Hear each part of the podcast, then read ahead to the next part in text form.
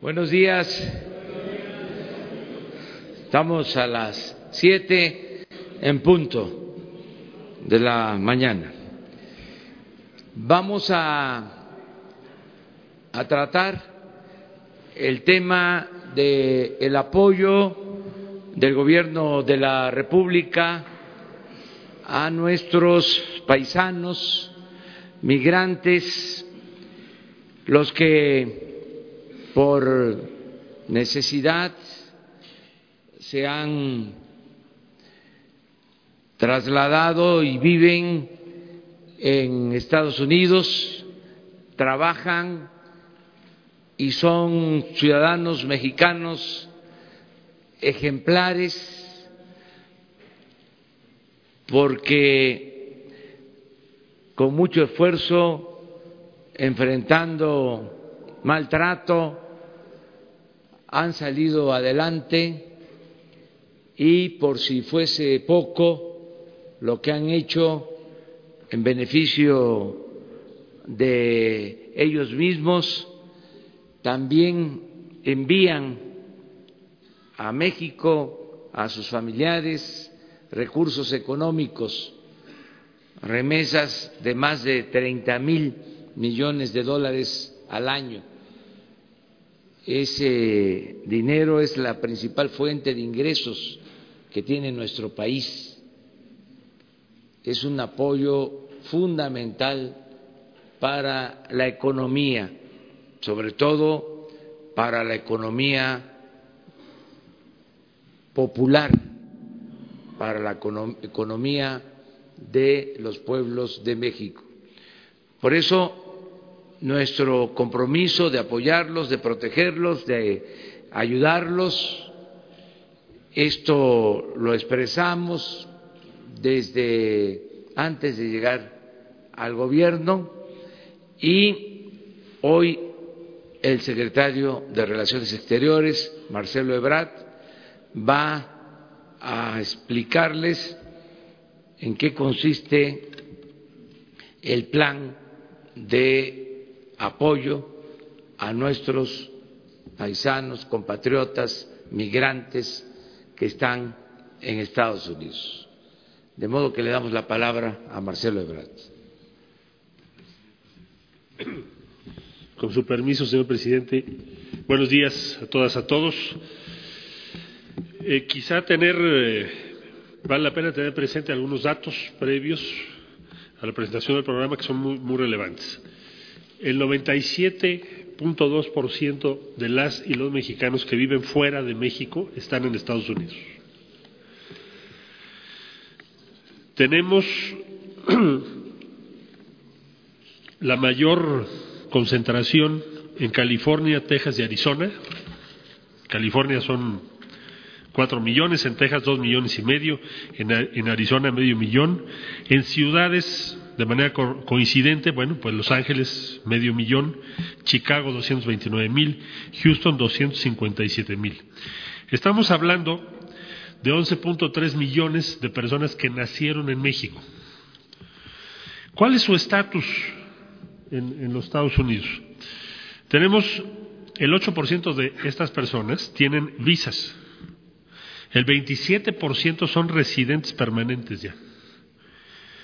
Tienen doble nacionalidad el 17% y el 48% están en una condición de carencia de documentos. Es decir, son los más vulnerables, los que tenemos que apoyar más. Hemos estado en contacto para elaborar lo que les vamos a presentar con la comunidad en Estados Unidos. Nos falta mucho, pero en estos dos meses hemos hecho un esfuerzo por tener su visión de las cosas. ¿Cuál es su visión de las cosas? Nos dicen, a ver, hay una visión o ha habido una visión defensiva de las autoridades mexicanas o el gobierno mexicano durante mucho tiempo. Defensiva, ¿por qué? Sin negar los grandes esfuerzos que han hecho personalidades importantísimas en los consulados móviles o defendiendo migrantes, pero como mentalidad general, el objetivo o el propósito o la actitud siempre fue el tratar de reducir las demandas que se hacen porque son muchas y son muy relevantes. Entonces nos piden un cambio en esa posición que coincide precisamente con la instrucción que tenemos del presidente, que seamos proactivos. Eso va a significar un cambio, en primer lugar, de mentalidad y de objetivo y también de cómo nos vemos a nosotros mismos en Estados Unidos. Me refiero a la Secretaría de Relaciones Exteriores. Nos dicen que hay visitas insuficientes a prisiones, a centros de detención. Recordemos que hay detenciones de mexicanas y mexicanos que llevan años viviendo en Estados Unidos. Nos eh, plantean que hay falta de orientación y representación, representación legal, que hay una cobertura escasa de los servicios móviles de documentación y protección consular en lugares alejados. Eh, los consulados móviles fueron han sido una gran idea, pero son insuficientes hay una vinculación insuficiente y a veces poca colaboración con las organizaciones locales de mexicanas y de mexicanos. Y los modelos de apoyo e inversión, tanto de la comunidad hacia México como de México hacia las comunidades allá, son obsoletos e insuficientes. Como ustedes saben, el financiamiento de los consulados, en buena medida, se da a través de las aportaciones de la comunidad. Es decir, lo que nos pide el presidente es que entendamos, en primer lugar, que quienes nos están respaldando financieramente, los contribuyentes que sostienen todo el sistema consular, son las comunidades mexicanas en los Estados Unidos. Y tienen todo el derecho entonces de exigirnos resultados y de tener voz y voto en lo que se hace. No solo porque son mexicanos, que ya es mucho, sino porque ellos son los que nos mantienen los consulados, los consulados móviles y toda la red que tenemos en Estados Unidos. Entonces, vamos a una nueva visión centrada en los derechos del migrante. Nos decía el señor presidente, tenemos que ser los defensores más eficaces de los migrantes en Estados Unidos. Ese es el objetivo al que queremos llegar. La integridad de las personas, sus derechos, ¿Cuáles son las diez acciones principales que vamos a seguir para ello? En primer lugar, va a participar todo el gobierno federal y vamos a invitar a los gobiernos estatales y a las ciudades. Quiero subrayar esto, las ciudades como un actor muy relevante, porque es donde más efecto podemos tener también en Estados Unidos. Es decir, vamos a invitar a las ciudades como Los Ángeles y todas las que, Chicago, Nueva York, y así mismo lo haremos en el caso de México. Entonces, es una estrategia no de la Secretaría de Relaciones Exteriores, sino de todo el gobierno federal. Segundo, cambio de mentalidad es un problema de capacitación, sí, y también de motivación. Para atender a los grupos vulnerables, para profesionalizar la atención consular y para que seamos especialistas en la materia legal, porque es muy especializada y tenemos que especializarnos en eso para ser más eficaces. Vamos a ampliar la red de abogados y la red de nuestros abogados con las organizaciones especializadas en la defensa de los derechos de los migrantes mexicanos, que son muchas, pero tenemos que hacer más por los números que ya les expliqué ahora.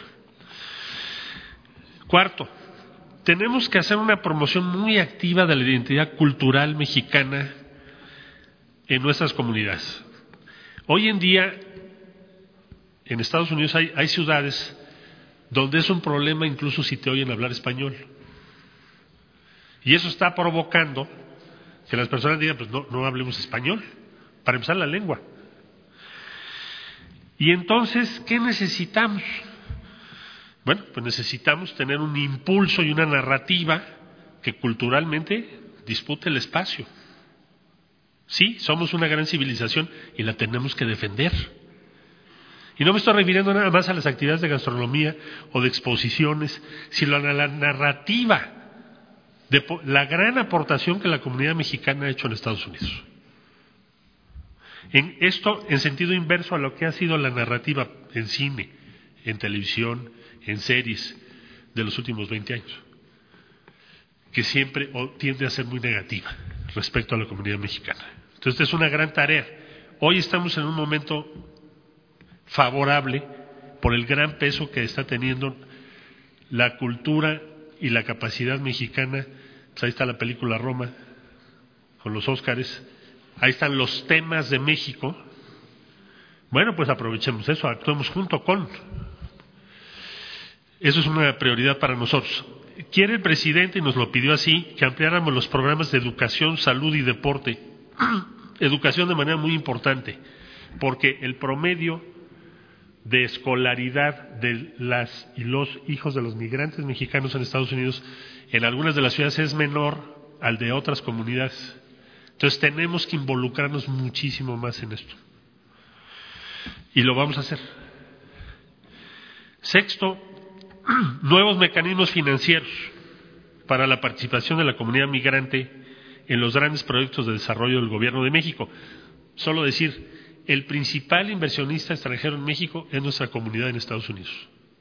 Son más de 30 mil millones de dólares. No hay nadie, ninguna empresa, ni fondo de pensiones, ni ninguna otra fuente que tenga esa importancia por sí sola. Séptimo, los cónsules van, a encabezar ahora un despliegue de consulados móviles integrales y enfocados en las comunidades más vulnerables y en nuevos sitios. Si les vamos a ayudar para que el consulado móvil sea mucho más amplio en Estados Unidos. El octavo, necesitamos empoderar a la comunidad mexicana y México norteamericana mediante el reconocimiento y promoción de sus contribuciones que son muy significativas. Pronto daremos a conocer, por instrucciones del señor presidente, se establecerá el mecanismo para reconocer anualmente a las y los mexicanos más destacados en el exterior, especialmente en Estados Unidos, y ese reconocimiento será encabezado por el presidente de la República. El noveno, tenemos que modernizar toda la normatividad y la práctica de la Secretaría de Relaciones Exteriores para incluir todo el marco actual de derechos humanos de México. Subrayo la inclusión de las lenguas indígenas y, por ejemplo, el matrimonio igualitario y otros derechos en todos los procedimientos consulares. Finalmente, desarrollo de una cultura de consulta periódica a la comunidad para escuchar y conocer sus necesidades y opiniones. Vamos a empezar foros en todos los consulados próxima semana para preguntarle a la comunidad México norteamericana su opinión sobre el Plan Nacional de Desarrollo de México. Porque el hecho de que estén en Estados Unidos no les quita su condición de mexicanas y mexicanos. Y tenemos que escucharlos. No solo sobre sus problemas, que eso es muy importante, sino también sobre nuestro país y su futuro. Y va a ser la primera vez que se haga una consulta y la vamos a publicar con los resultados que tengamos. Esto se inicia la semana que entra, igual que como está establecido en la ley se va a hacer en todo, en todo el país. Queremos, como ya dije, defender la civilización mexicana, nuestra lengua, la cultura. Vamos a invitar a los hermanos de los países latinoamericanos. También va a participar España y desde luego nuestras comunidades en todos Estados Unidos. Este va a ser un esfuerzo prioritario todo este año y todo el gobierno actual. Y en resumen, se nos pide, se nos instruye a que seamos capaces de organizar una nueva relación con la diáspora mexicana, empezando por cambiar la mentalidad defensiva por una mentalidad proactiva. Ya estamos analizando diversas medidas adicionales muy relevantes que se van a tomar para garantizar su identidad y debida documentación como mexicanas y mexicanos en Estados Unidos con el pleno ejercicio de sus derechos en México. Por su atención, muchas gracias. Estoy a su disposición para preguntas. Solo mencionaría para terminar, bueno, con qué recursos vamos a hacer todo esto y con qué personal vamos a hacer todo esto. ¿Ya se, le ibas a preguntar? Perdón. Bueno, pero lo voy a informar. Tenemos eh, para este año la siguiente previsión, digamos la inversión total que se hará en, consulados y la Embajada de Estados Unidos va a ser de 3.295 millones de pesos. Y tendremos 2.163 personas trabajando en este programa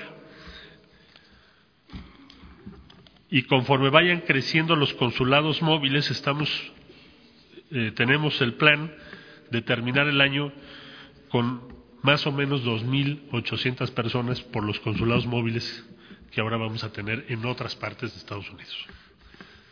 Y ahora sí, a sus órdenes. Ah, con relación a este punto estoy diciendo. ¿Quién tiene preguntas sobre esto? Tú habías empezado por... Gracias, señor secretario Arturo Páramo, imagen. Eh, habla acerca de consultar a la población que está en los Estados Unidos, básicamente. ¿Con qué mecanismos se puede consultar a esta población? ¿Sería desde México, eh, eh, a través de correo, a través de los consulados, a través de, la embajada? ¿Sobre qué temas? Porque si es una población tan grande, además de su situación, evaluarla, podrían también participar en revocación de mandato, por ejemplo, eh, una vez que se llegue a ese punto. Esa será la primera. Y por lo que usted comenta entonces a la diáspora mexicana, a toda esa gente que se fue principalmente a Estados Unidos, en los gobiernos anteriores prácticamente abandonaron eh, en buena medida a aquellos que estaban fuera, sobre todo de las grandes ciudades, no se les dio ningún apoyo consular, eh, no se les defendía sus derechos, se dejó pasar la oportunidad de aprovechar esa masiva migración para generar eh, o para mantener la identidad mexicana de toda esta gente en los Estados Unidos? Yo diría que, mira, la consulta la vamos a hacer por dos vías. Una, todos los consulados vamos a convocar a foros. hay una red muy importante en Estados Unidos de organizaciones ya en contacto con los consulados mexicanos, pero lo haremos más, lo más abierto que se pueda. Y ahí va a haber presencia de la Cancillería en todos los foros, todos los foros que se van a realizar. Consulado, cada consulado va a organizar el foro que le corresponda. Y además lo organizaremos también vía Internet y vía la página de la Secretaría de Relaciones Exteriores para recibir los planteamientos. ¿Sobre qué se les va a consultar? Primeramente, sobre su situación allá y las acciones que acabo de enunciar. Lo primero que vamos a hacer es consultar este plan, los 10 puntos. Seguramente va a haber muchas aportaciones. Y lo segundo que les vamos a preguntar es sobre los principales proyectos que a ellos en los que a ellos les interesa participar y opinar respecto a México. Y eso, pues, desde luego va a tener muy, muchas variaciones. Primero porque el origen es distinto de cada comunidad y sus prioridades son distintas, pero vamos a abrirles el, espacio para que nos puedan, eh, podamos dialogar con ellos, podamos tener lo que ellos proponen. Eh, ese es el primer paso para dejar atrás una mentalidad defensiva. La mentalidad defensiva yo la viví muchas veces y ustedes también. Estos interminables debates de cómo hacerle para que no voten, ¿no? O cómo hacerle, digo, porque eso parecía, eran debates interminables para poner tal cantidad de dificultades que prácticamente les es imposible ejercer su derecho al voto. Ahora ese es un tema. Pero el otro tema es la identidad. ¿Qué sucede si tú estás en Estados Unidos y traes tu, credencial del INE o tu licencia y no la puedes renovar en Estados Unidos? Y tampoco puedes regresar a renovarla a México porque pues, tiene una serie de dificultades, es muy pesado para ellos hacer eso. Eso es lo que vamos a resolver. Decir, no, tú eres mexicana, tú eres mexicano, donde estés. Y te voy a facilitar todo, en vez de hacerlo al revés, dificultártelo todo. Esa es la instrucción que tenemos. Y mucho es de, por eso, involucrar a todo el gobierno, para que eso suceda. Eh, van a participar en revocaciones de mandato o en eh, elecciones y todo, es lo que queremos que tengan sus derechos plenos. Y ellos ya decidirán en qué participan y en qué no. Por favor. Eh, Carlos Pozos de Líderes Mexicanos y Petróleo y Energía.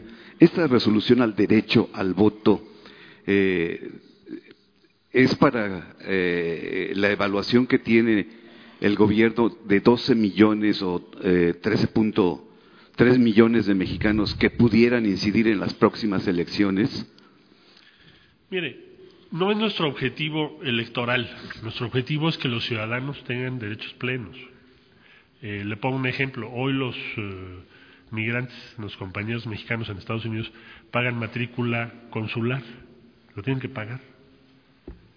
Y es muy difícil que tú puedas renovar tu licencia para conducir o cualquier otro documento oficial que te acredita como mexicano con derechos vigentes, es muy difícil. Entonces lo que tenemos que hacer es facilitarles eso. Ya los acuerdos políticos del INE de cómo se va a votar, no se va a votar, le corresponde a los partidos, no al gobierno. El gobierno lo que quiere en esencia es que la y el ciudadano mexicano en los Estados Unidos o en otros países tenga su identidad y sus derechos plenamente reconocidos. Pero sin duda 13.3 millones harían el cambio en unas elecciones. Pues mire, eso le corresponde a cada uno de ellos la decisión que quisieran tomar, pero lo que no se justifica es que usted esté en Estados Unidos y no pueda renovar sus documentos. Mi segunda pregunta sería, eh, ¿esta administración eh, romperá con la tendencia de ser México un país expulsor de mexicanos? Y si es así, ¿para qué se requiere el muro de Trump?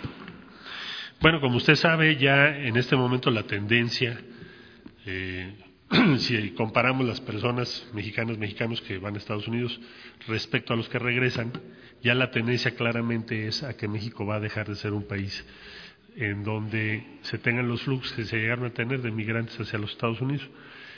Toda la estrategia que está siguiendo el actual gobierno, como lo ha dicho el señor presidente, es que quien migra lo haga en todo caso porque así lo desea, no porque esté obligado por la pobreza o la falta de oportunidades en México. Entonces, como va a haber crecimiento económico y oportunidades y se están haciendo muchos programas como el de los jóvenes construyendo el futuro, las nuevas inversiones en el sur del país. Bueno, pues evidentemente ese flujo que le estoy diciendo que ya es favorable a México va a ser todavía más favorable a México. Entonces no, no esperamos más que una situación más optimista en los próximos años respecto a ese tema. ¿Se requiere el muro de Trump? ¿Mande? ¿Se requiere ese muro? Es una decisión de ellos. Yo creo que los, los muros no se requieren. ¿Tú?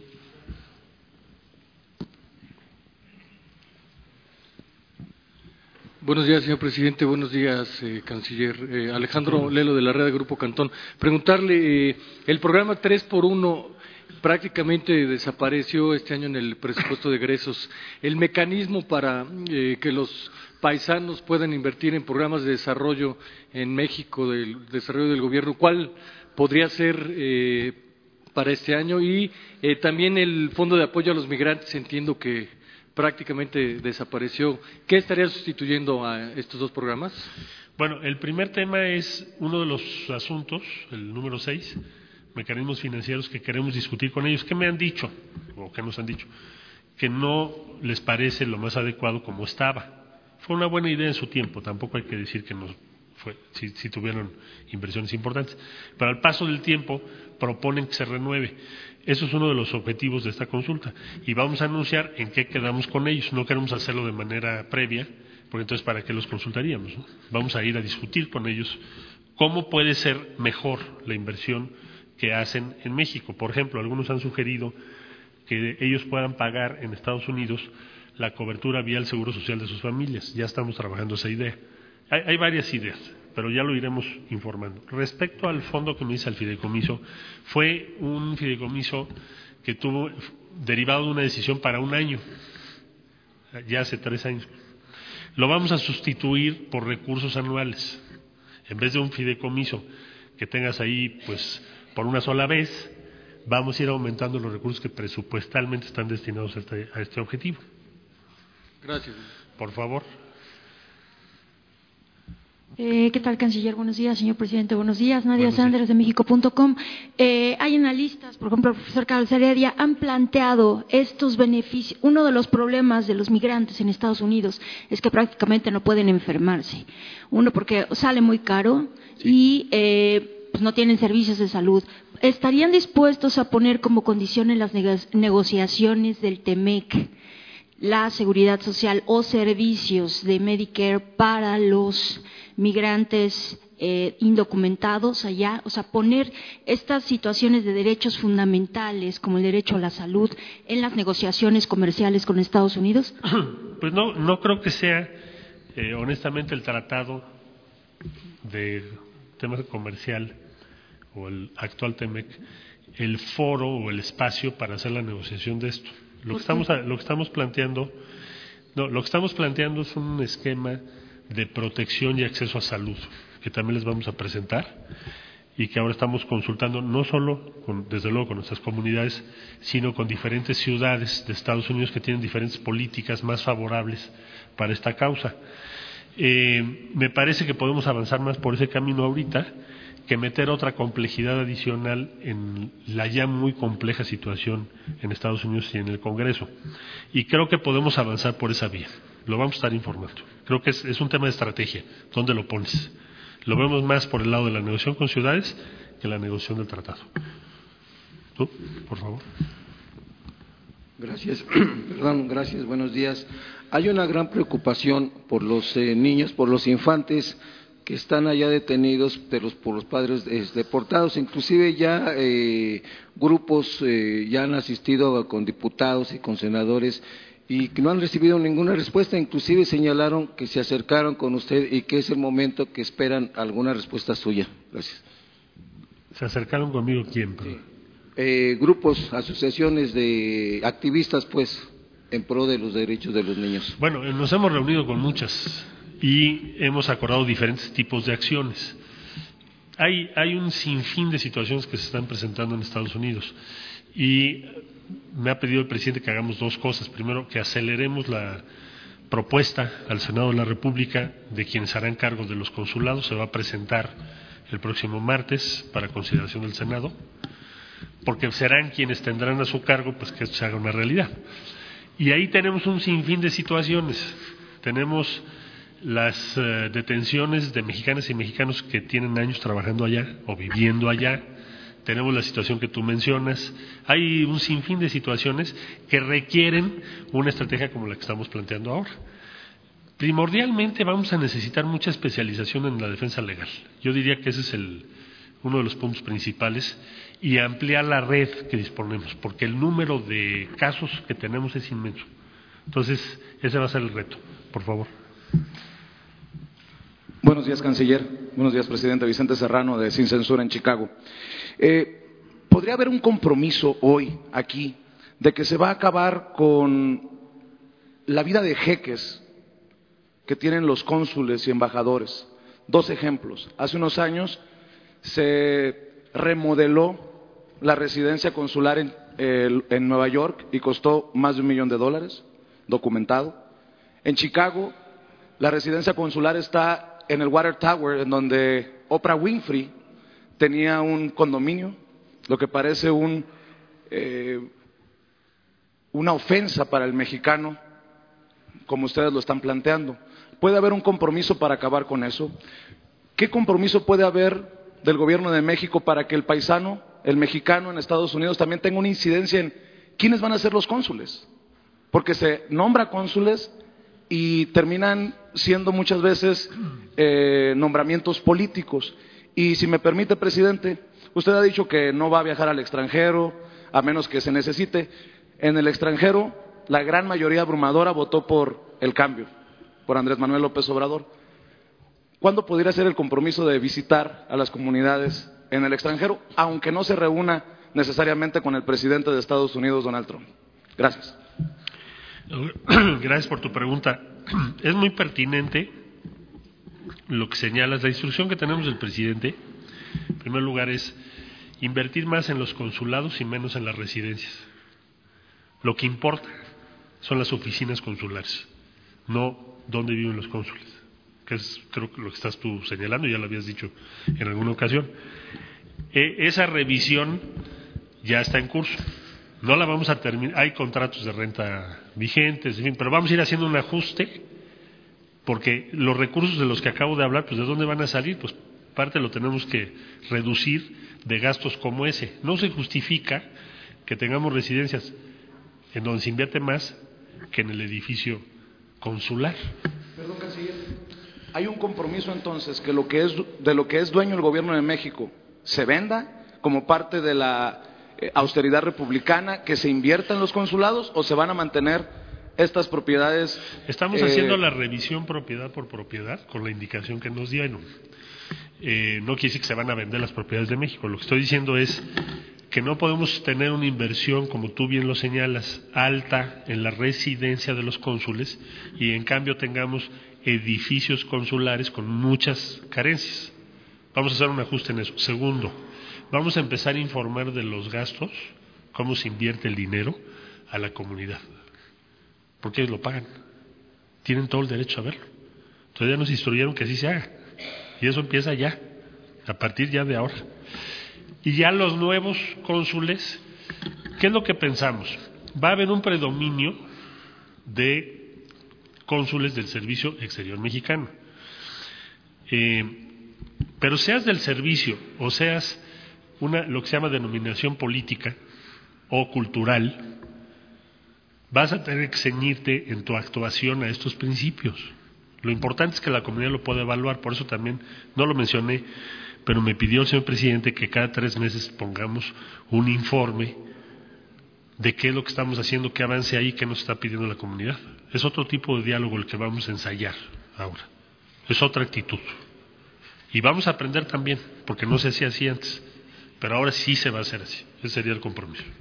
Eh, del presidente, perdón, Ah. eh, del presidente, ¿para cuándo puede hacer el compromiso de visitar eh, las comunidades en Estados Unidos, presidente? Vamos a. Este, Agotamos. agotamos y yo te contesto. Es que estoy interrumpiendo su conferencia. Ya nos apuramos ahorita. Buenos días, canciller. Buenos días, señor presidente. Rocío Méndez, Noticias MBS. Sí. En su estrategia, entiendo que es hacia migración, pero también hay un flujo de mexicanos que han debido huir de la violencia de varios puntos de la República Mexicana. ¿En dónde se encuentran ellos en este esquema? Gracias. Migración interna. bueno, eso se, no sé si recuerdas, pero si no, con mucho gusto. Ah, que ya están en Estados Unidos. Ah, perdón, yo te entendí, migración hacia, hacia México. No, bueno, pues eso es parte de lo que vamos ahora a trabajar, porque por muy diversas razones, lo que se llama migración forzosa o forzada es por pobreza o por violencia. Y entonces, ese universo es el que vamos a ir a, vamos a un encuentro con ellos y con ellas. Y a tratar de hacer las cosas juntos y a tener una visión común y a decirles los recursos que hay son estos, ¿qué hacemos con estos recursos? Vamos a hacer lo mejor posible. Abandonar una idea defensiva. Incluso en seguridad, ¿se les podría garantizar ya un cordón, un resguardo? Bueno, vamos a ver caso por caso, pero seguramente habrá casos donde lo tengamos que hacer y lo tendremos que resolver de una forma u otra. Si les parece, dos y ya dejamos al presidente su conferencia. ¿Sí? Allá atrás, ¿sí estás haciendo? Gracias. Buenos días, presidente. Buenos días, canciller. Buenos Yo quería días. preguntarle acerca de Isabela González de Reforma, perdón. Quería preguntarle acerca de estos eh, nombramientos de cónsules que hacen falta y que ahorita están acéfalos en Estados Unidos. ¿Cuándo se van a hacer? ¿Hay un bloqueo? Y tengo otra pregunta, pero esa primera. Un bloqueo, no, se van a entregar el día, o se van a presentar, mejor dicho, a consideración del Senado de la República a partir del día martes de la semana que entra. Y ya el Senado convocará y determinará. Cada vez tendremos mucho, no solo, no solo más presencia en la comunidad, sino también más evaluación de la comunidad de lo que estamos haciendo. Eso es lo que nos interesa. Y la segunda pregunta. Hoy el Consejo de Seguridad de las Naciones Unidas eh, va a votar dos resoluciones. Una para llamar elecciones en Venezuela y otra para apoyar a Maduro. ¿En qué sentido va a votar México? Bueno, México planteó en el Consejo de Seguridad, acaba de ser el fin de semana, eh, lo que es el punto de vista mexicano y el mecanismo de Montevideo, que se basa en la búsqueda de una solución pacífica y democrática, pero que le corresponde a los venezolanos, y desde luego excluye el uso de la fuerza. Y esa posición ha recibido mucha simpatía de muy diversos países, no nada más en nuestra región. Esa ser la posición mexicana. Lo que sea compatible con esa posición, lo apoyaremos y lo que no, no. Entonces van a votar en contra de las dos resoluciones. Vamos a, vamos a ver en qué términos se presentan las resoluciones. Pero la posición mexicana es esa, y es la que vamos a defender. Última pregunta, allá de aquel lado, por favor. Muchas gracias. Buenos días, canciller. Buenos días, señor Buenos presidente. Miguel Arzate, del Sistema Público de Radiodifusión, Canal 14. Preguntarle, canciller, hace unas semanas atrás se dio a conocer que un grupo de mexicanos estaba laborando en Canadá de manera casi en esclavitud. Este tipo de situaciones se ha venido dando en años anteriores porque ha habido grupos que ofrecen trabajo a los mexicanos aquí en México ofreciéndoles un trabajo en Canadá, en Estados Unidos, y pasa ese tipo de situaciones. ¿Qué va a hacer la Cancillería, qué va a hacer el gobierno mexicano para evitar que esto suceda o acompañar a los mexicanos que están trabajando y que trabajan en, de forma precaria, con carencias? Gracias. Uno, uno de los objetivos de ampliar los consulados móviles, en este caso también en Canadá, es ese porque si no es muy difícil que tengamos la información. Una parte importante de que tengamos más consulados móviles es saber las condiciones en las que están nuestros compatriotas ah, en, eh, localidades más relativamente más alejadas que lo que son las ciudades o las grandes ciudades. Entonces, ese es uno de los objetivos. El otro es la sanción, porque ahí hay delitos. Entonces, lo que vamos a hacer es emprender, emprender el proceso judicial, jurisdiccional, contra los responsables por trata de personas y otros delitos en contra de ciudadanas y ciudadanos mexicanos. Es lo que vamos a hacer. La sanción y la detección y prevención oportuna.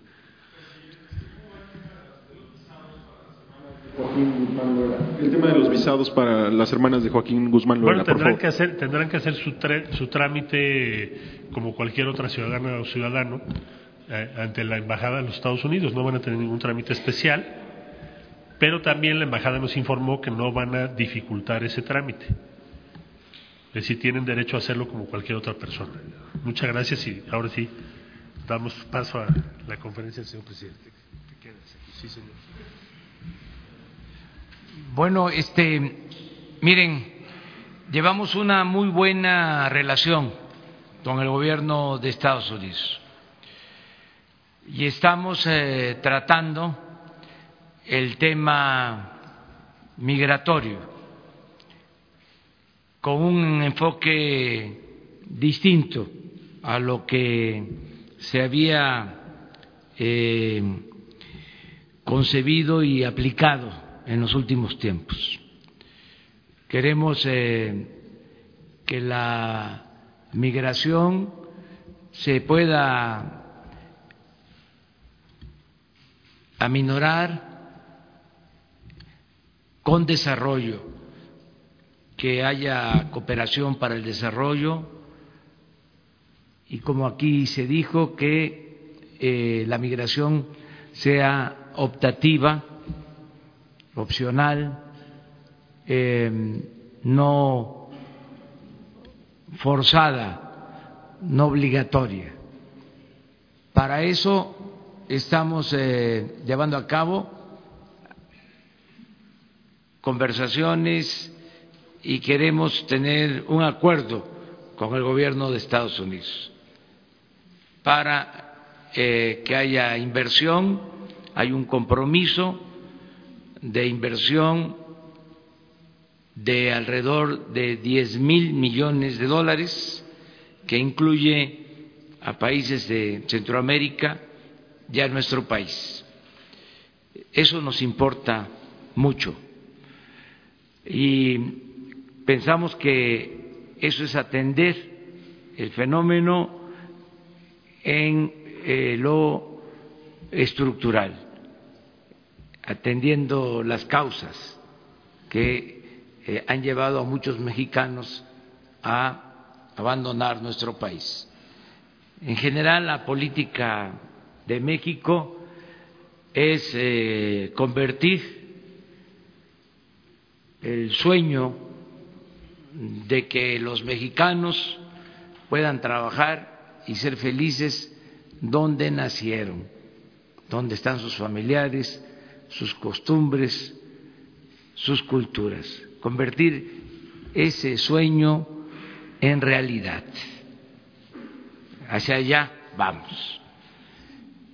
Y estamos optimistas porque eh, va a crecer la economía y van a haber muchos empleos en México.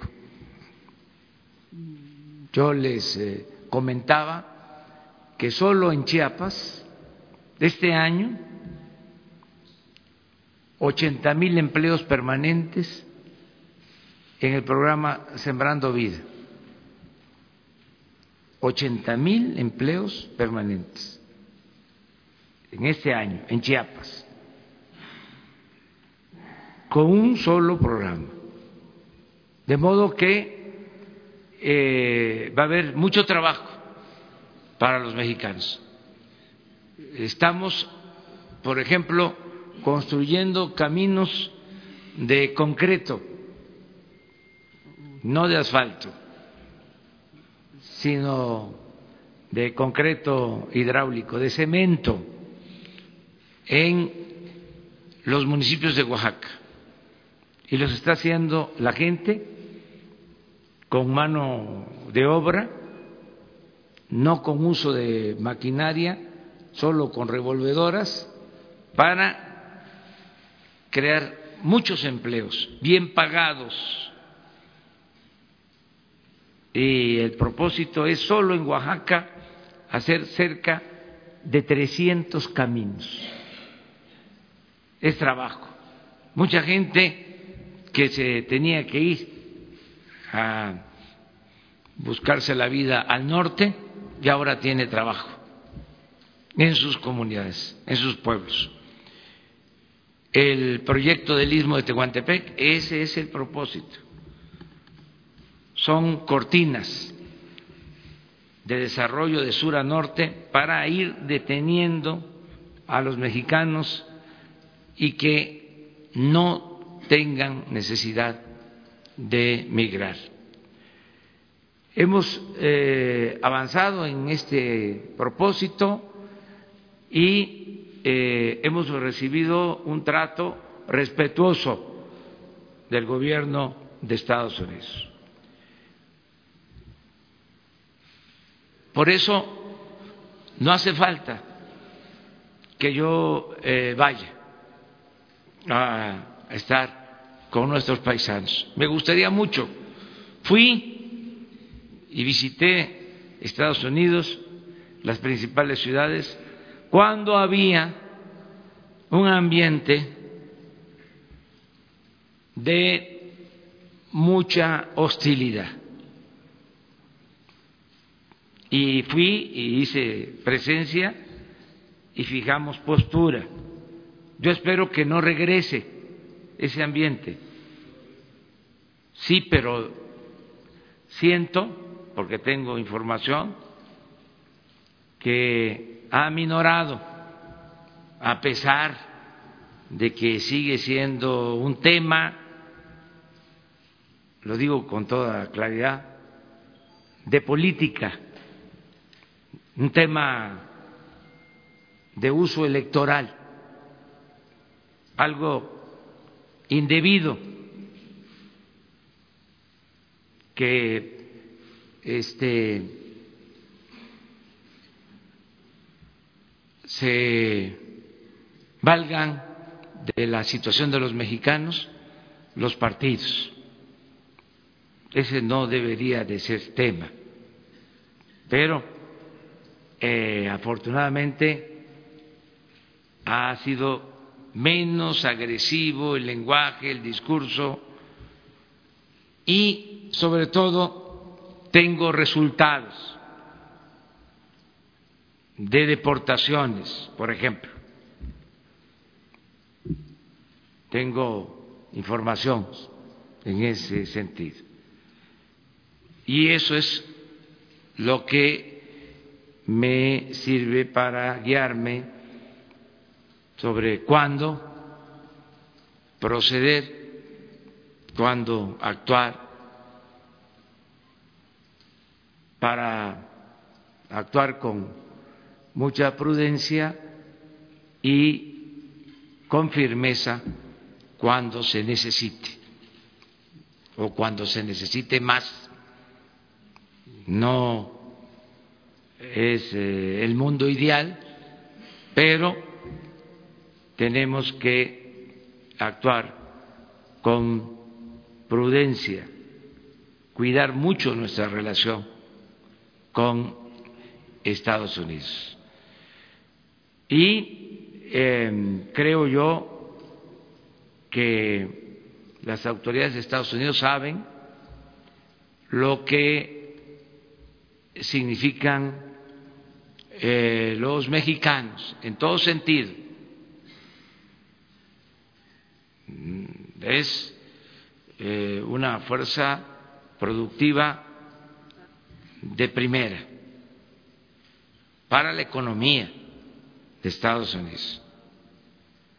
Estamos hablando de los mejores trabajadores del mundo. Esos son nuestros paisanos. Pero también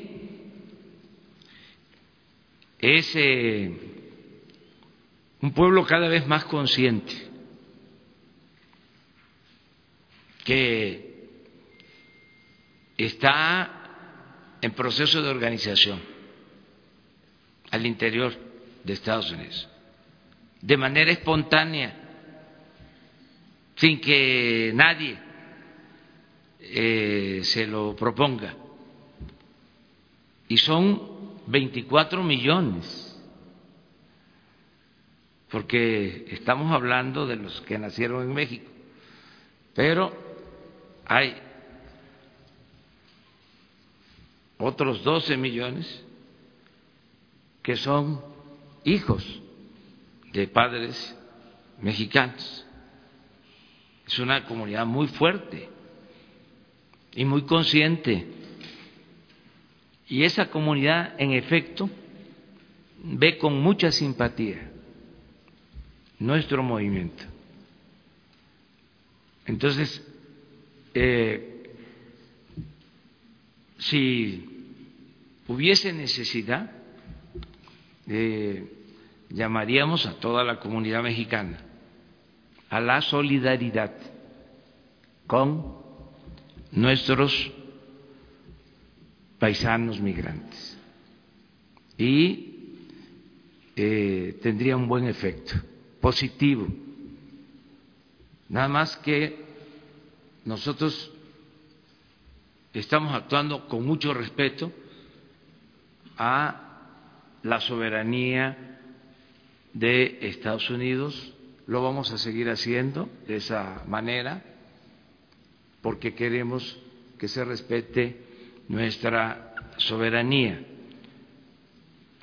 Pero hay ahora condiciones muy favorables para que se garanticen derechos humanos, se proteja a migrantes y se les dé reconocimiento a nuestros paisanos. Eso es lo que puedo decir.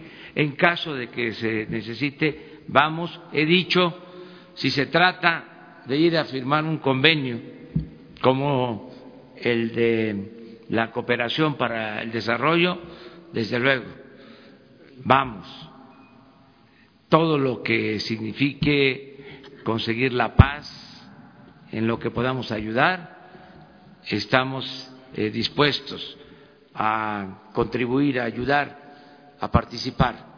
Eh, otras cosas, pues eh, tengo la dicha, la fortuna de, estar bien representado en la Secretaría de Relaciones Exteriores. Marcelo Ebrard es un extraordinario secretario de Relaciones Exteriores eh, y él me está ayudando mucho en todo lo que es política exterior.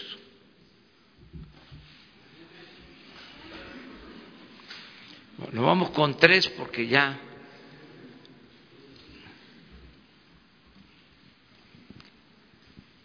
Hola, presidente, buenos días. Eh, Shaila Rosagel, reportera de Grupo Gili, periódico Lo Imparcial, La Crónica y Frontera de Tijuana.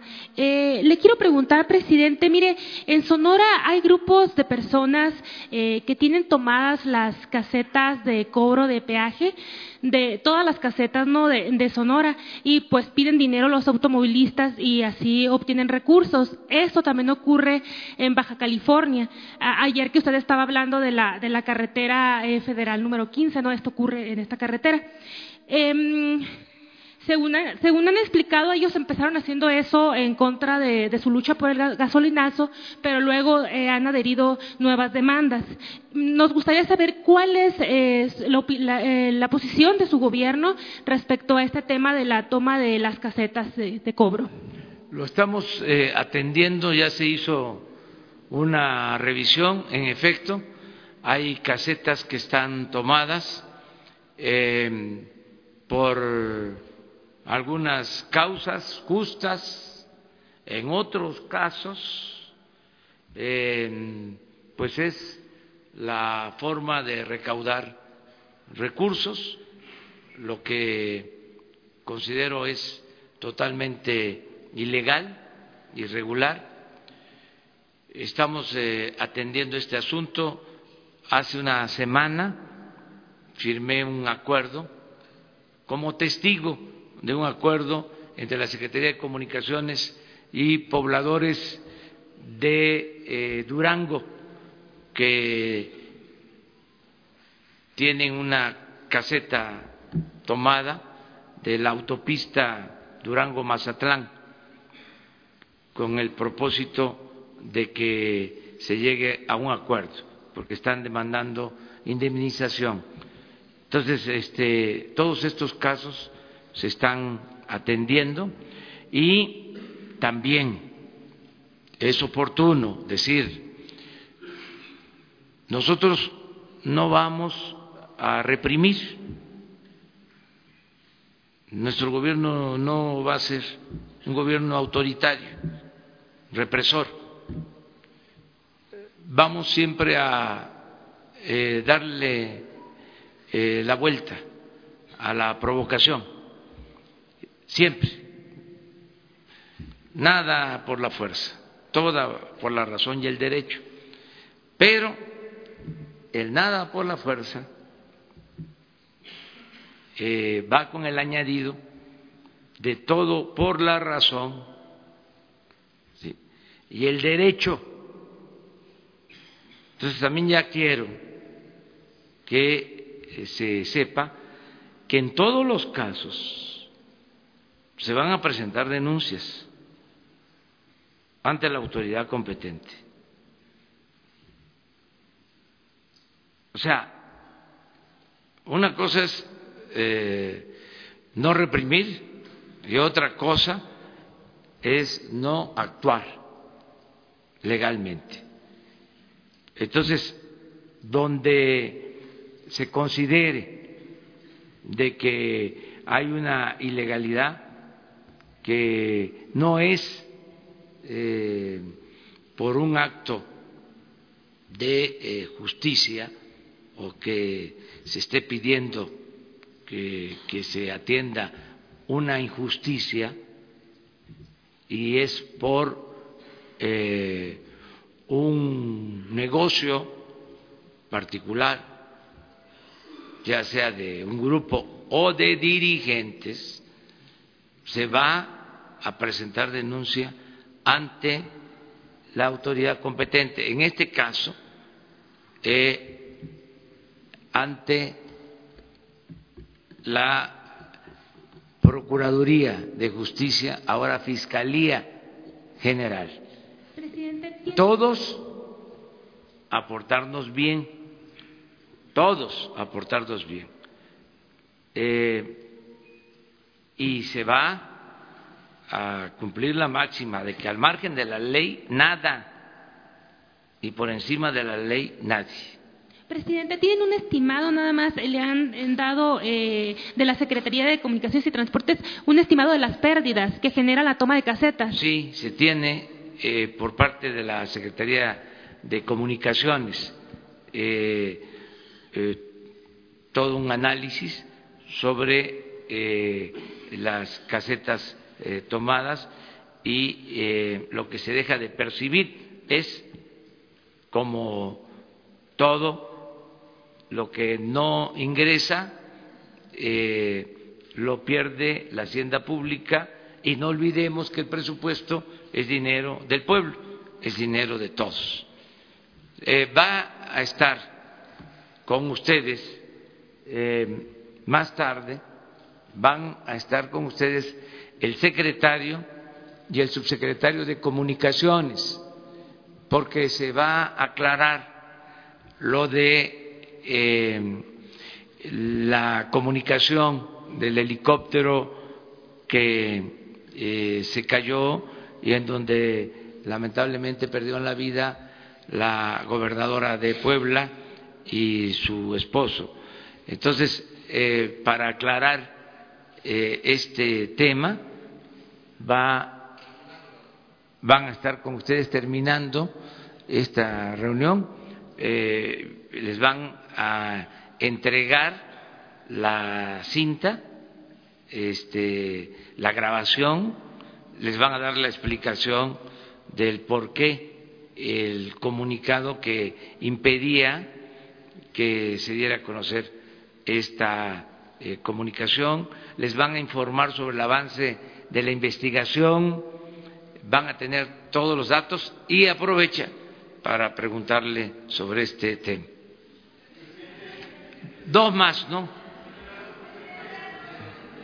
A ver allá, para variarle, ¿no? Eh, eh, buenos días, presidente Antonio López del diario La Razón. Eh, primero, eh, si me puede hablar sobre la construcción del tren de Guadalajara, saber si ya tienen los recursos, se requieren 4.500 millones de pesos. Señala el gobierno de Jalisco que ya se tienen presupuestados mil millones. Saber si ya tienen este recurso para que pueda terminarse a finales de año, como usted lo mencionó, y preguntarle también si ya se puso en contacto con usted el gobernador del Estado de México, eh, pues para externar eh, qué es lo que piensa sobre que el tren de Toluca pues va a quedar pospuesto. Esto por una parte. Y, y bueno, ahorita, si me lo permite, le hago otra pregunta. Pues de una vez la otra.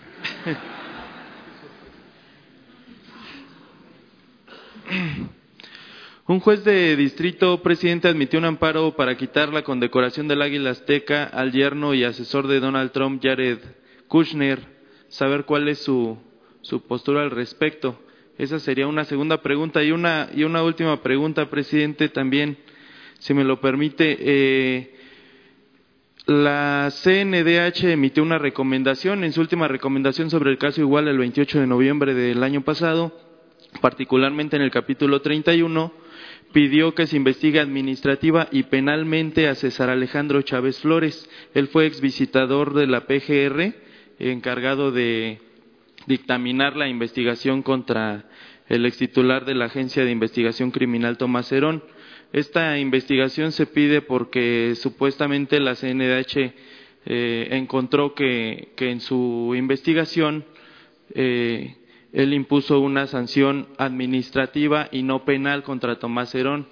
Eh, en esta materia, preguntarle su opinión. El, el subprocurador Encinas dijo que el, el, el, fiscal del caso no, preferentemente no debería ser una persona que estuvo involucrada.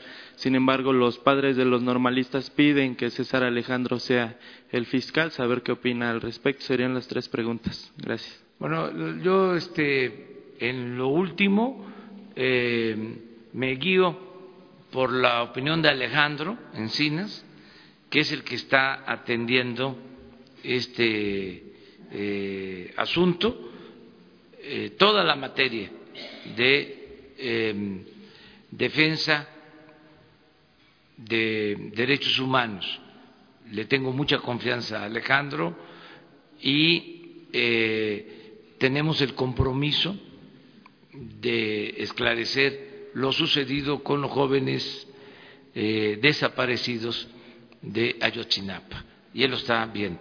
Este César Alejandro, entonces, preferentemente no debería de ser propuesto para ser el fiscal del caso, toda vez que estuvo involucrado en, en la investigación y que la CNDH pidió que se... Si los padres, pero es una opinión, como tú mismo lo estás solicitando, no lo aceptan, no debería de ser.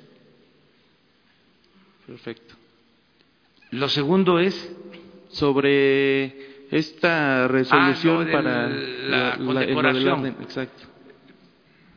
Pues eh, es un procedimiento legal, pero políticamente nosotros eh, no queremos eh,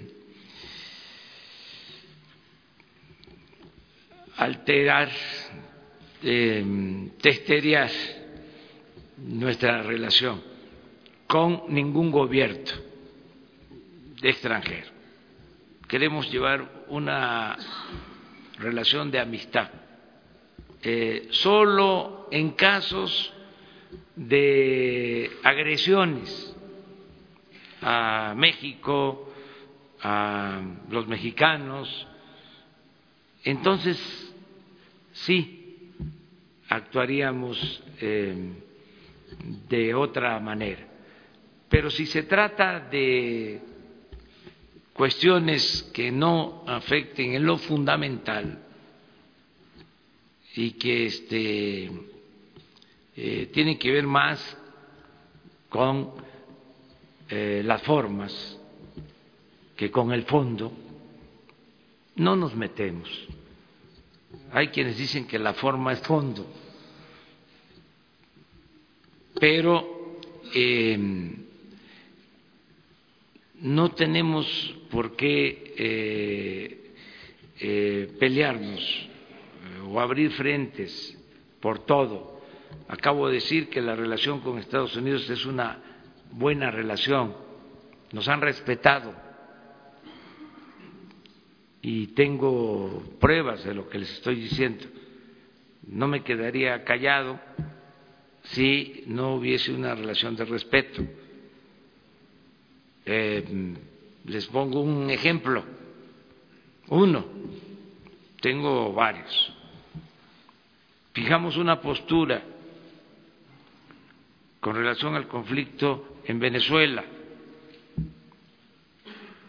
apegada a lo que señala la Constitución, la no intervención, la autodeterminación de los pueblos una postura que podría ser contraria a lo que sostiene el gobierno de Estados Unidos. Sin embargo, ellos han actuado con respeto a nuestra decisión. Finalmente, sobre el tren de Guadalajara, presidente, tiene observaciones por más de 190 millones de pesos por parte de la auditoría.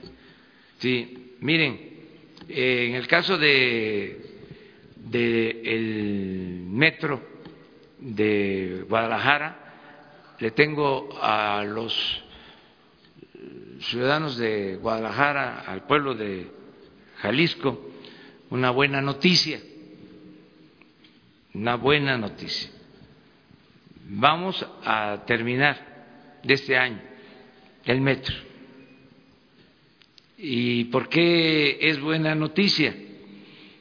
Porque eh, se demoraron mucho las obras, se hicieron mal los cálculos, hasta se quería inaugurar y se pensó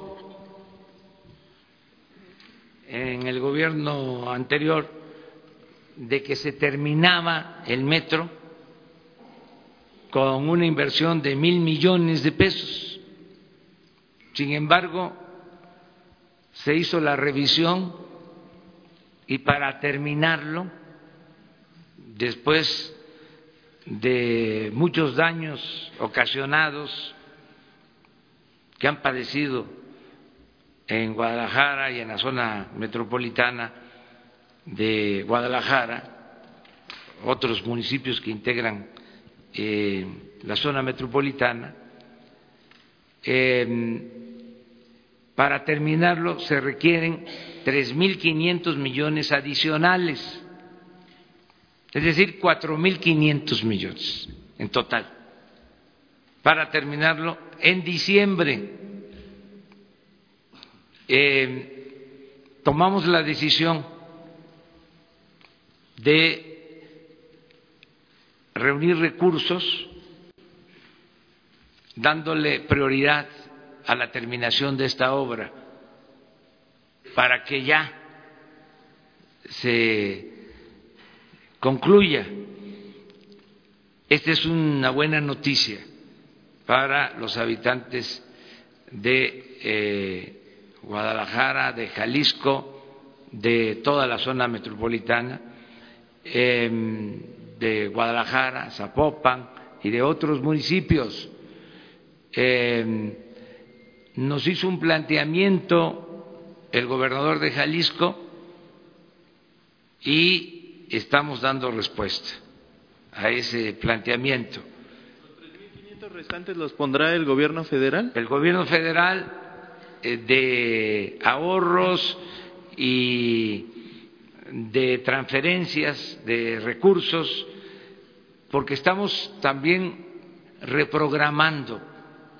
Miren, el presupuesto de este año se hizo a la limón, es decir, eh, intervinieron los servidores públicos de la pasada administración que traían pues la información y eh, los nuevos, pero no se pudo del todo eh, modificar eh, ciertos eh, esquemas de, asignación de recursos. Por ejemplo, eh, se siguió con asignar eh, recursos a muchas obras, eh, pero muy pocos recursos que mantenían las obras año con año. Eh, había, que estarles este, inyectando fondos. Entonces, nosotros somos más eh, partidarios de terminar pronto las obras, de no dispersar tanto el presupuesto, sino eh, utilizar eh, más presupuesto para darle eh, terminación a las obras. Eso es lo que se va a hacer en este caso, en el caso de, Guadalajara. Eso lo vamos a dar a conocer la semana próxima. creo que es una muy buena noticia porque se autorizan mil millones para este año.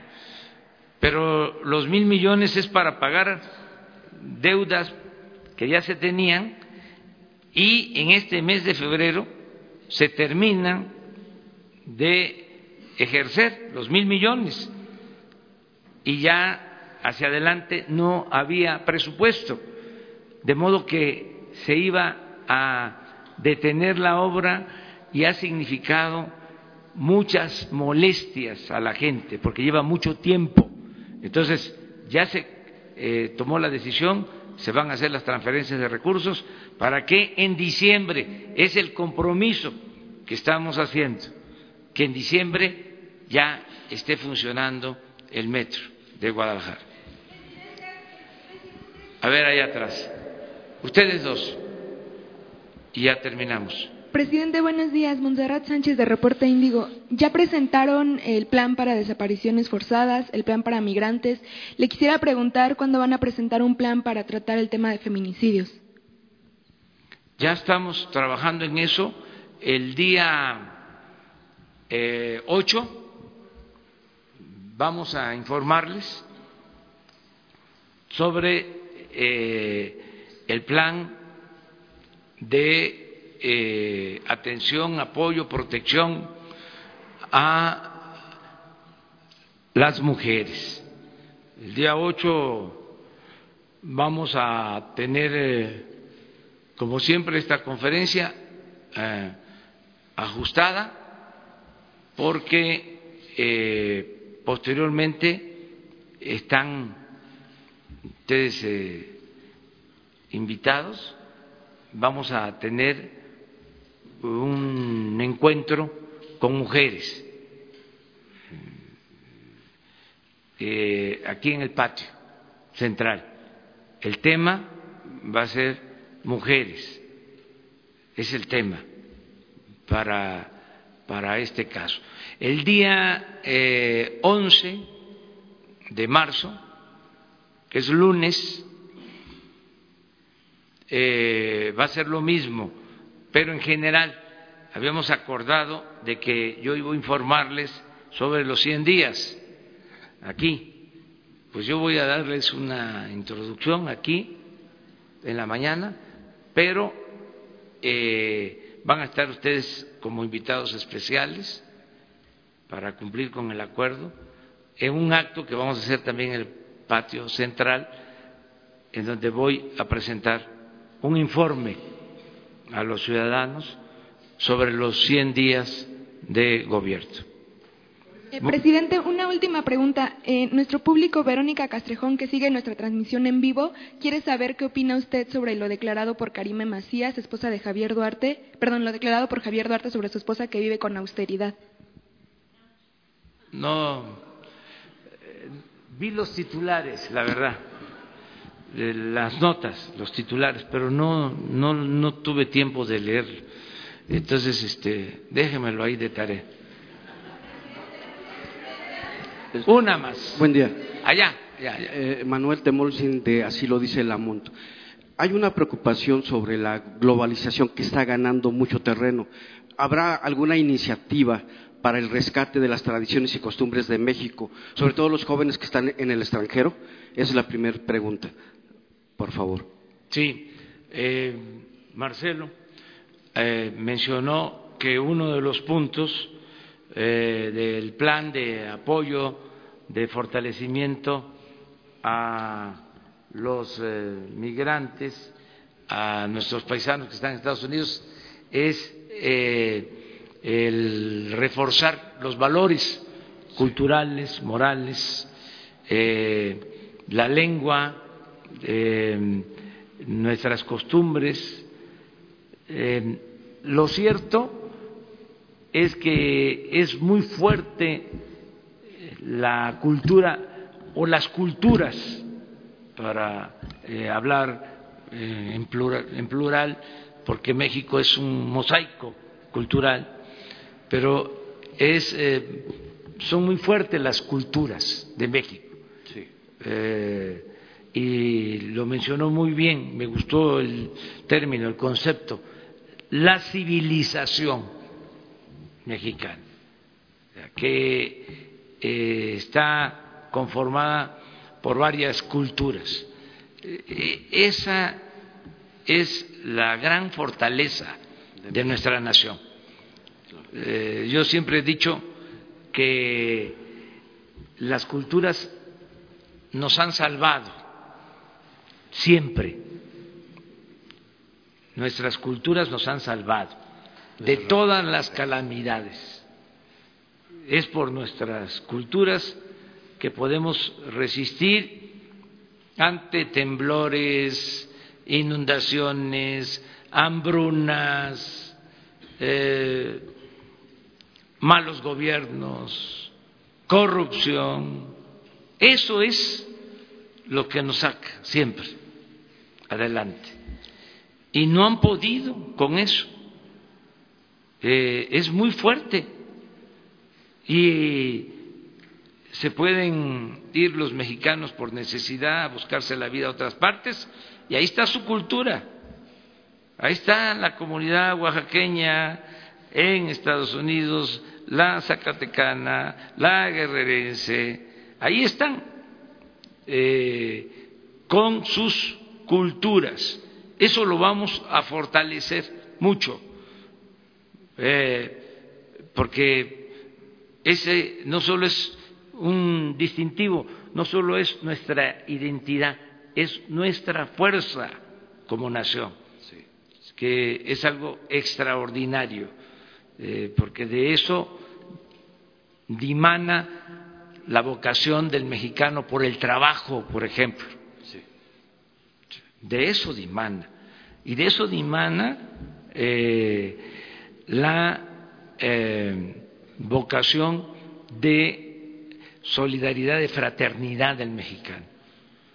El pueblo de México es de los pueblos más fraternos, más solidarios del mundo. Entonces, esa es nuestra gran fortaleza. Eh, a eso eh, hizo mención Marcel. Hablando de los migrantes que vienen de Centroamérica, hay muchos grupos que se manifiestan en tener la primera oportunidad de trabajo que usted ofrece, eh, que lo ha comentado. les daría oportunidad a los mexicanos primero de tener ese trabajo? Va a haber trabajo para los mexicanos y para los no mexicanos. Eh, yo espero, eh, no es un reto eh, ni nada por el estilo, pero yo espero que en un futuro próximo el gobierno de Estados Unidos tenga que pedirnos acuerdos para que puedan ir a trabajar mexicanos a Estados Unidos. Y también. Eh, Porque eh, van a haber muchos empleos en México, muchos trabajos en México y van a tener ellos necesidad de eh, trabajadores. O sea, e, e, ese es mi cálculo. Eh, eso es lo que yo estoy eh, percibiendo para el mediano y largo plazo. Y finalmente preguntar si está el señor Marcelo Ebrard a favor de que haya elecciones en Venezuela. Ya dijimos eso, este, no intervención, autodeterminación de los pueblos, solución pacífica de las controversias. Muchas gracias, muchas gracias. Nos vemos mañana.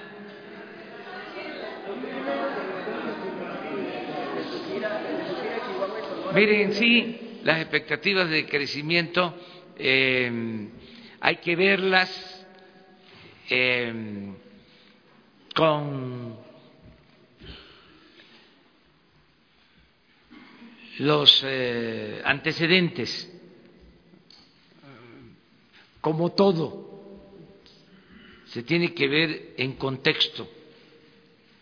No se puede solo ver el árbol sin el bosque.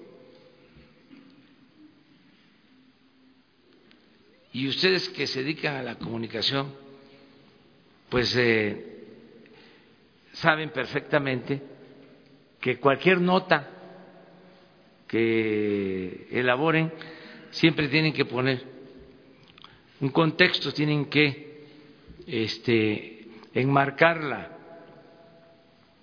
eh, poner los antecedentes.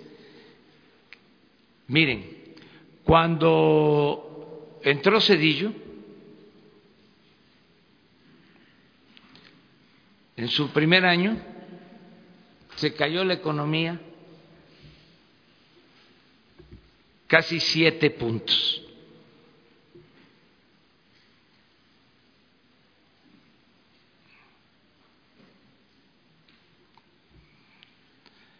No solo no creció, sino hubo un decrecimiento de siete puntos.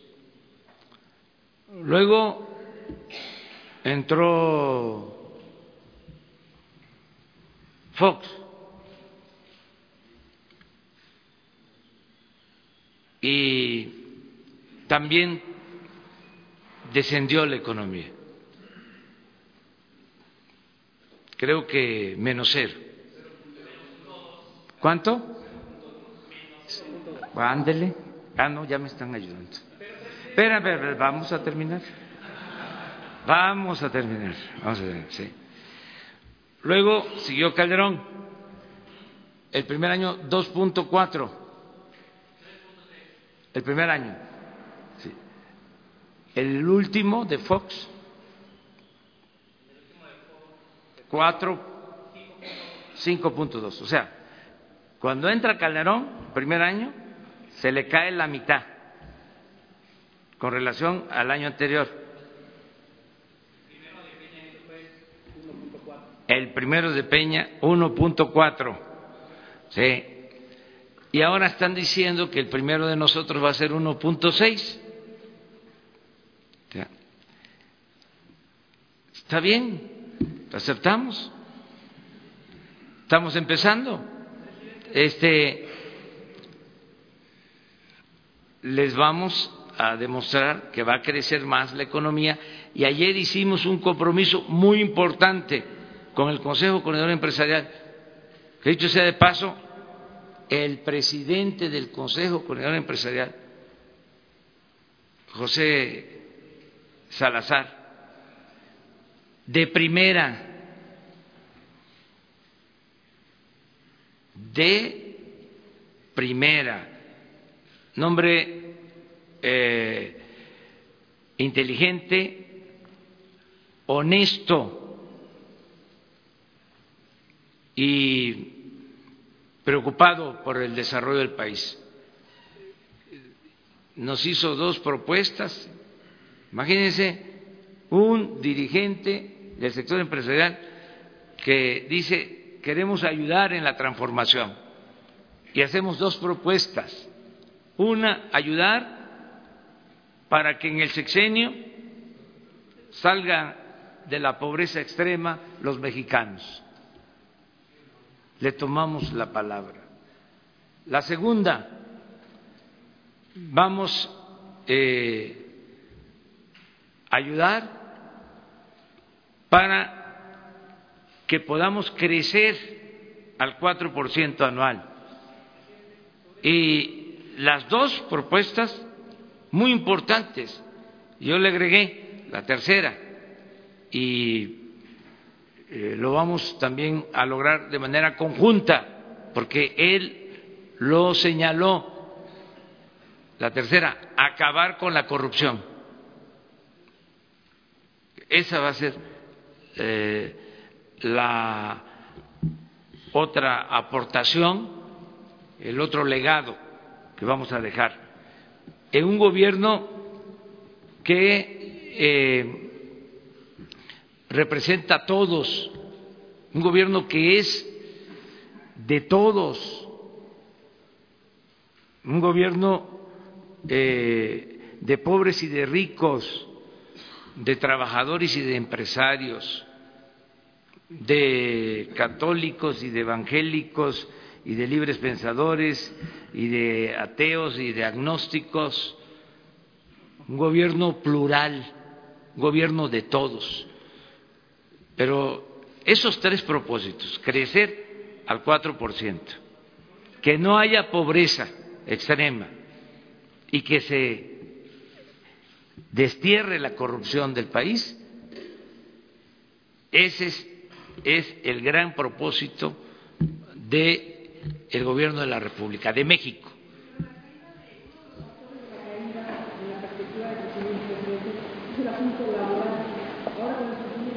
Pero eso son interpretaciones. Centrales obreras como la de ahora ya están radicalizando, ya están eh, llamando a huelga. ¿No hay un riesgo de que se asuste a la inversión eh, por este fenómeno? Son interpretaciones. Yo, este, cada quien tiene eh, sus eh, enfoques, em, cada eh, analista, cada experto hace sus reflexiones, pero yo lo que creo es que hay mucha confianza en el país, lo de ayer eh, así lo expresa. Estamos hablando de eh, el Consejo Coordinador Empresarial.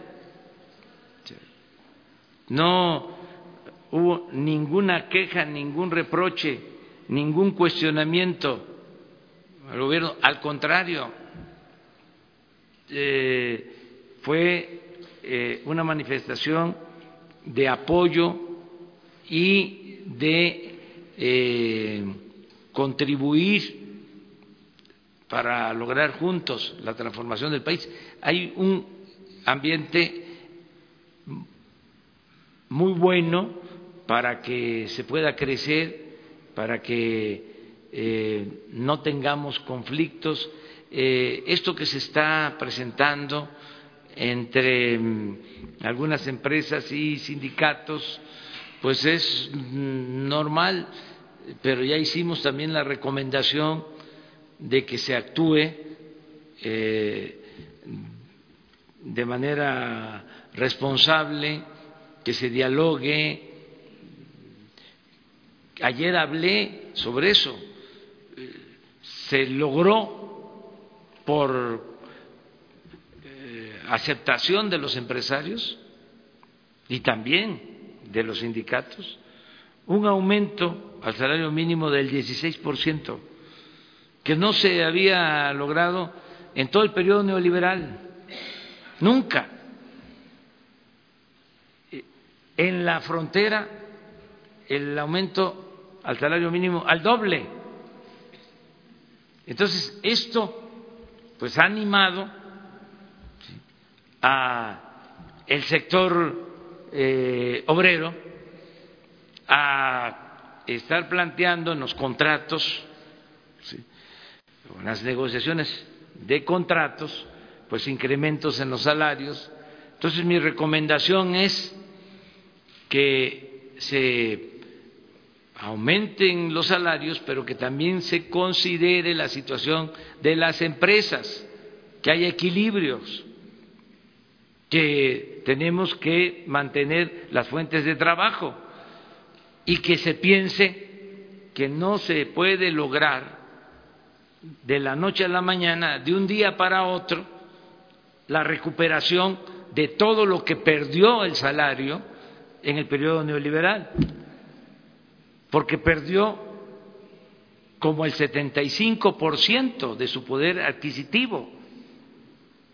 Ese es uno de los saldos más eh, siniestros de la política neoliberal. Ayer lo recordaba, hubieron años en este periodo neoliberal, en estos 36 años de periodo neoliberal o neoporfirista, donde los aumentos al salario mínimo se daban por abajo de la inflación.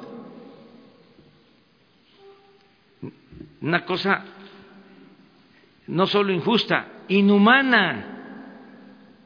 Bueno, pero no se puede recuperar en un año lo que se perdió en 36, porque se afectaría la economía y en vez de avanzar volveríamos al retroceso.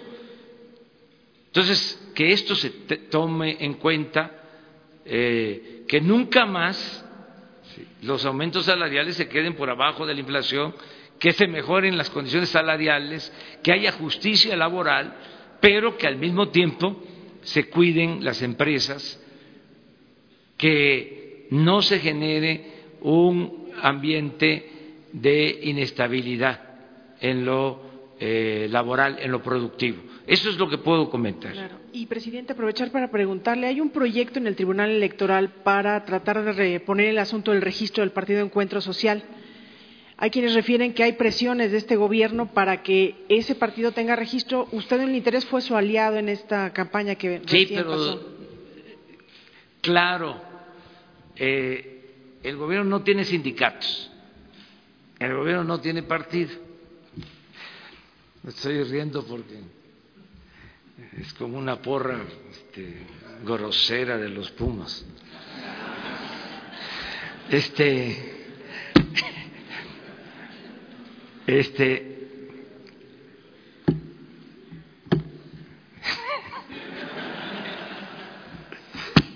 pero sí, el gobierno no tiene partido, el gobierno no tiene sindicatos, el gobierno no tiene ningún grupo de interés creado.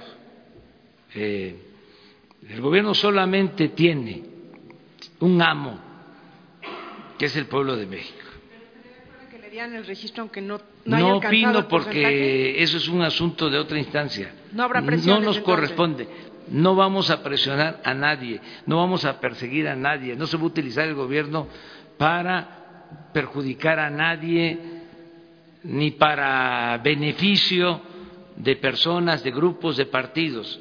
Eh, el cambio es que el gobierno represente a todos y que no esté el gobierno sometido a ningún grupo de interés creado que el gobierno sea de todos y que actúe eh, con legalidad en el marco de la ley y que haya un auténtico Estado de Derecho. Auténtico Estado de Derecho, no Estado de chueco y mucho menos de cohecho. Y eso se acabó. Entonces, eh, por eso cada vez que haya un asunto como el de que se prohibió que se escucharan las cintas de eh,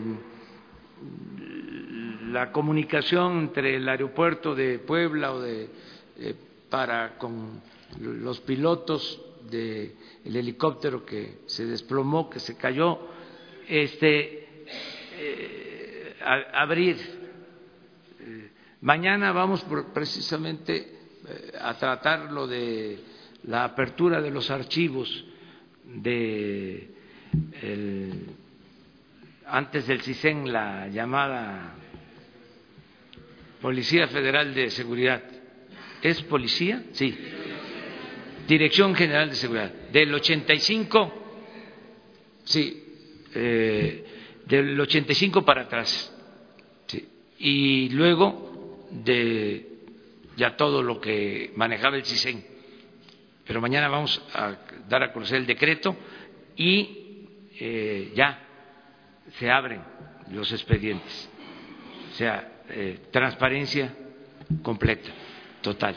Solamente la cuestión de cuidar lo familiar, lo que tiene que ver con la protección de derechos humanos, que lo tenemos que hacer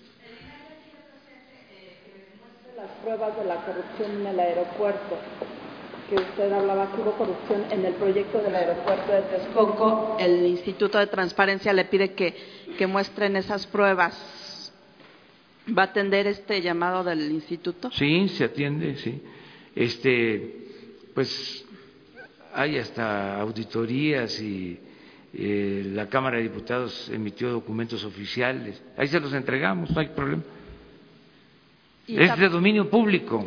Lo que pasa es que como argumentan que usted en campaña habló de que este proyecto estaba plagado de corrupción, ya se hizo una solicitud de información y no mostraron los documentos desde la presidencia, ahora le piden que, que entregue estas pruebas de que de sus dichos de que hubo corrupción en el aeropuerto. Hay información oficial, ya las entregamos. Y también hoy publica la mamá de Marta Erika Alonso una carta muy dura eh, con respecto a lo que ocurrió.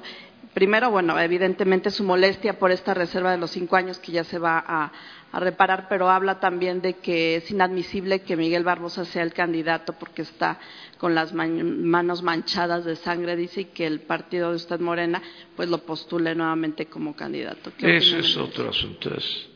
Respeto mucho la opinión de la, de la señora, pero eso es parte de lo partidista este, y no me meto en eso. Muy bien, muchas gracias. Nos vemos mañana. Mañana.